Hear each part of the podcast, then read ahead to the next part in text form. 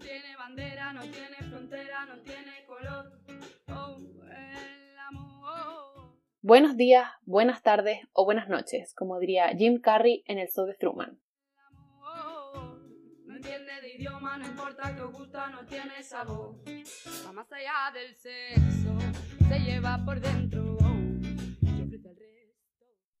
Ahora mismo estás escuchando el capítulo 3, ¿Por qué comer brócoli no es tan sano como te habían dicho? Si no has escuchado los capítulos anteriores, te animo a hacerlo. Y si ya lo has hecho, siéntate y disfruta. Bueno, la verdad es que me gustaría poner algunas normas para sacarle el máximo rendimiento a este ratito contigo. Primero, abre tu mente para que juntas derribemos esos mitos y timos. Segundo, no te creas nada de lo que leas u oigas, incluso de lo que aquí se diga. Como suelo decir, el criterio propio es lo más sexy. Y por último, pregunta siempre, no te quedes con la duda. Una vez dicho esto, comenzamos nuestra aventura a través de tus oídos. El amor es para sabias, no para necios, es para sanos, para aquellos momentos oh, donde no, donde no quieres vivir.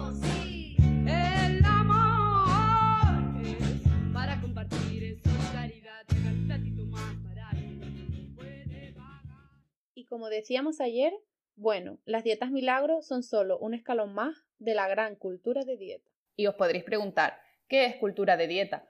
Pues os voy a definir el concepto brevemente. Eh, alrededor de la palabra dieta se han creado muchas asociaciones, pero siempre asociada a un objetivo, la pérdida de peso. Pero la pérdida de peso inconscientemente, es decir, da igual de dónde pierda ese peso, da igual lo que me cueste perder ese peso, nos bombardean continuamente con este concepto de cultura de dieta, tanto eh, compañeros nutricionistas como dietistas, como personal sanitario, como gente de a pie, es decir, es algo que está ampliamente asentado en nuestra sociedad. ¿Es malo? Bueno, para mí no es la mejor forma de, de tratar eh, algo tan complicado y complejo como puede ser la alimentación de una persona. Pero yo no estoy aquí para juzgar ni para decir que lo que yo hago está bien y lo que hacen otras personas está mal. Yo estoy aquí para demostraros o para por lo menos enseñaros otra perspectiva, que no es ni mejor ni peor. Y no es solo la mía, la comparto con otros muchos compañeros. Es una más. Y a quien le resuene y a quien le guste, bueno, pues por lo menos que sepa que no todo es lo que se ha hecho hasta ahora, sino que hay un cambio dentro de lo que entendemos como alimentación. Y para ello, ¿qué consideráis que es una dieta? Y me gustaría que Alfredo esta vez interactuáramos y me respondiera, si te parece bien. Mm, restricciones. No puedo comer, sí puedo comer. Y, o sea, no puedo y sí puedo. Eso. Y a mucho sacrificio. A mí me supone sacrificio. Y te voy a desarrollar un poco esa idea, es decir, es el concepto yo creo que más extendido, ¿vale? Todo el mundo piensa que una dieta es restringir, es castigar, es prohibirse y es culpa.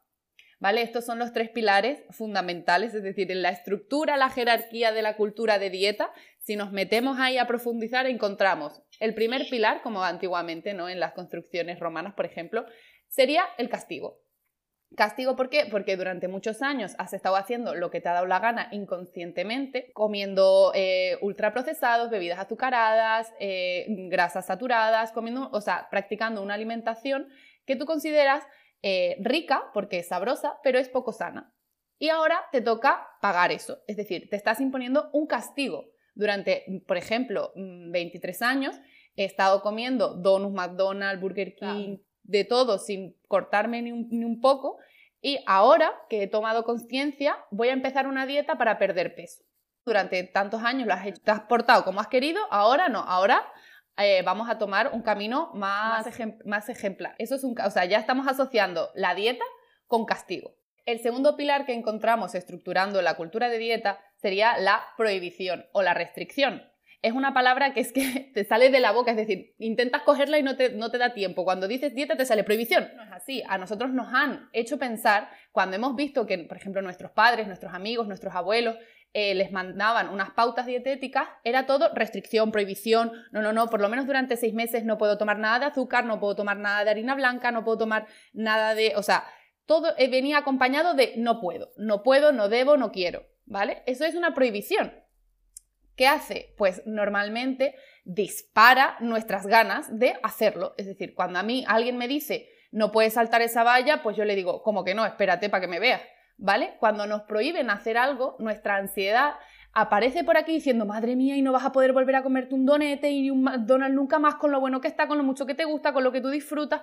Y yo le digo, vale, durante un mes yo aguanto esa ansiedad, durante dos meses me cuesta un poquito más, pero la aguanto. Al sexto mes, y cuando ya no estoy con un nutricionista o con un técnico, o con un técnico dietista, ¿qué pasa? Esa, esa, esa ansiedad ya no puedo gestionarla más porque no tengo herramientas. Durante todo este periodo de cambio la he estado ignorando. Es decir, y el tercer pilar de esta cultura de dieta sería la culpa. ¿Por qué la culpa?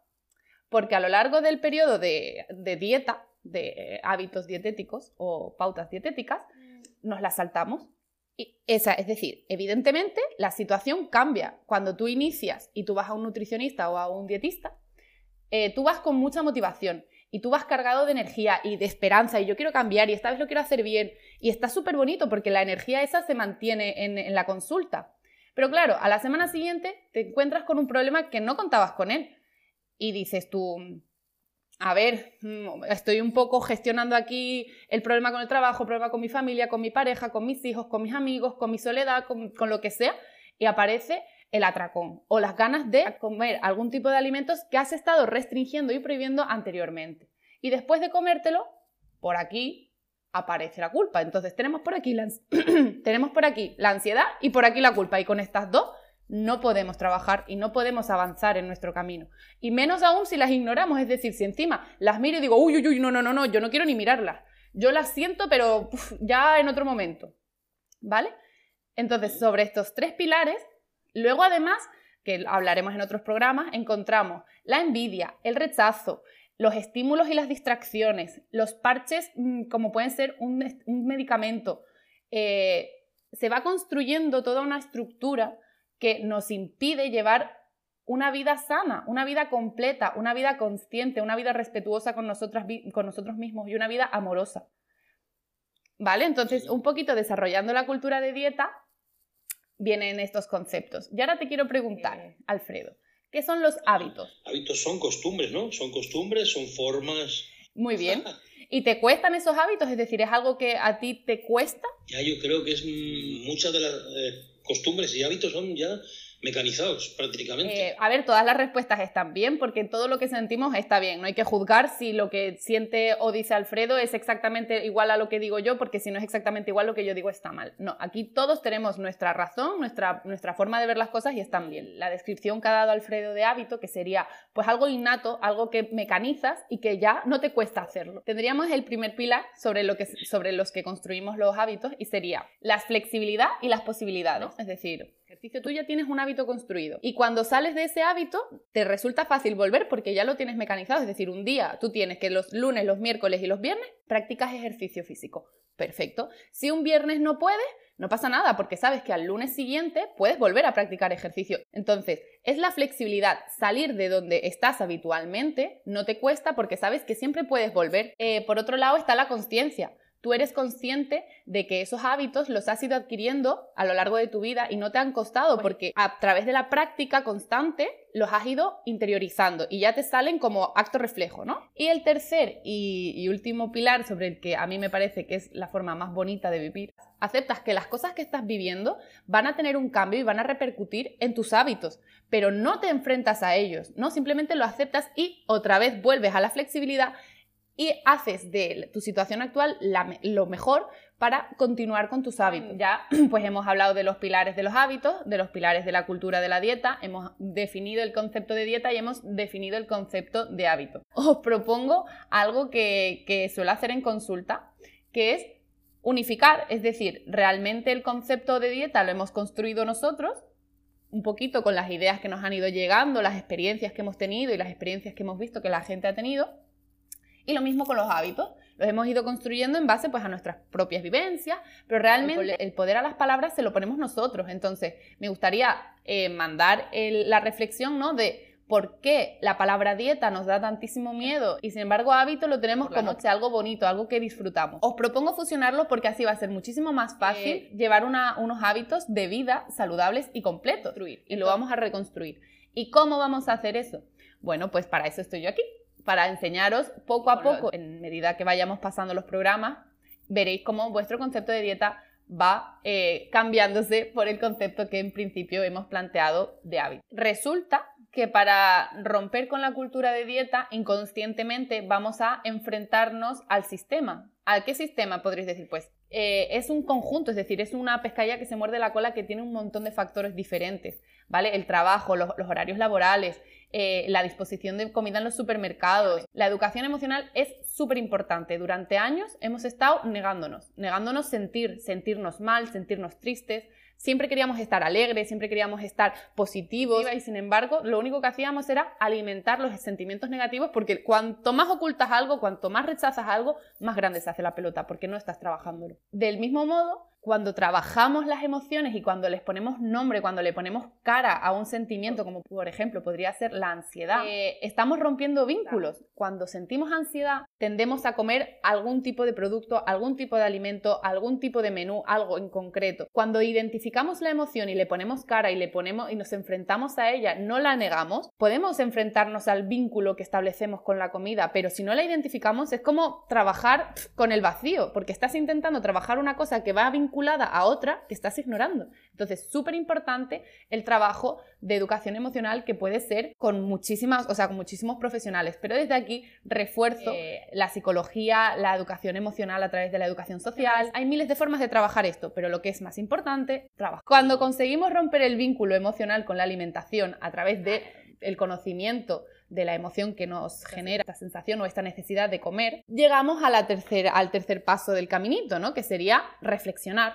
Es decir, identificas la emoción, conectas con el vínculo, tú descubres que tienes ansiedad, reconoces la ansiedad cuando te comes una hamburguesa del Burger King, reconoces que no la estás comiendo por apetito, sino que la estás comiendo para evadir esa ansiedad, para silenciarla. Ahí ya tienes un camino súper importante hecho, ya de verdad, o sea, hacer esto para mí es un logro fascinante, fascinante. Y cuando estás aquí en el, en el Burger King comiéndote la hamburguesa y poniéndole cara a la ansiedad, llegas al tercer paso, que es la reflexión, aceptar, conocer, ¿sabes? ¿Por qué me estoy comiendo esta hamburguesa? ¿Qué sentimiento, qué noticia, qué pensamiento me ha surgido para mm, tener la necesidad de comer? La reflexión es vital.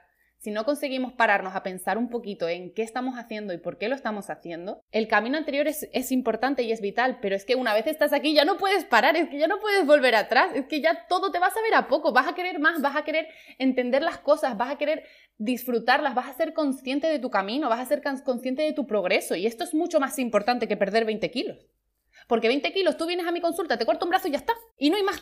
Pero esa reflexión, esa conciencia, ese conocerte a ti mismo, ese exponerte, es que a, través de la alimentación yo parto un poco de eso, de la gestión emocional, de identificar. Lo emocional es eh, inherente, es decir, no puedes, si tú estás todo el rato sintiendo cosas, no puedes anularlas y decir voy a cambiar mi vida, pero no voy a tener en cuenta todo lo que siento, todo lo que pienso y todo lo que manejo. No, no, eso, o sea, es como si tú dices, voy a conducir un coche sin coche, pues a ver a dónde vas, guapo. El, peso en mi, en mi consulta no tiene una gran relevancia, creo que hay miles de factores que evalúan muchísimo mejor la evolución del paciente. Y por otro lado, quiero hablar de la báscula, porque es algo que en consulta me lo piden, es decir, ¿y no me vas a pesar?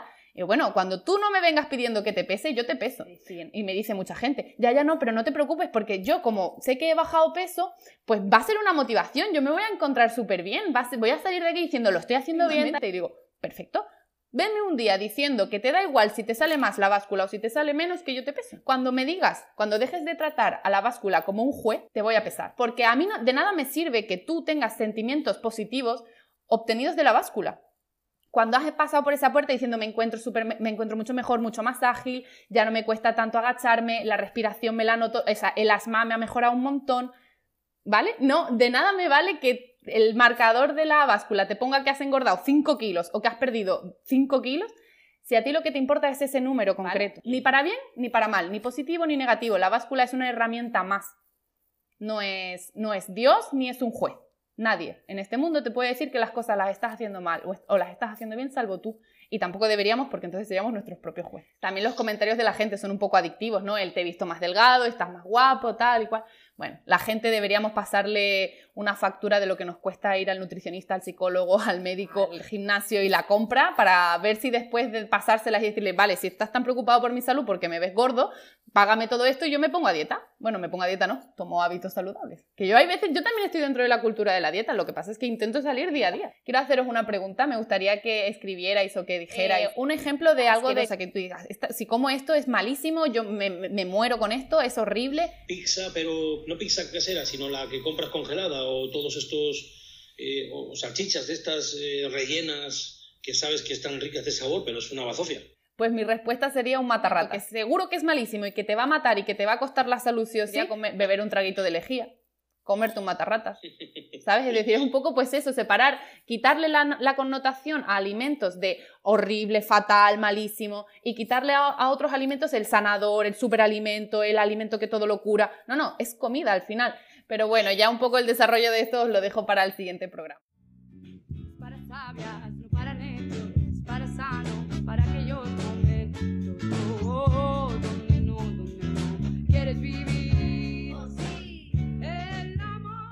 ratito.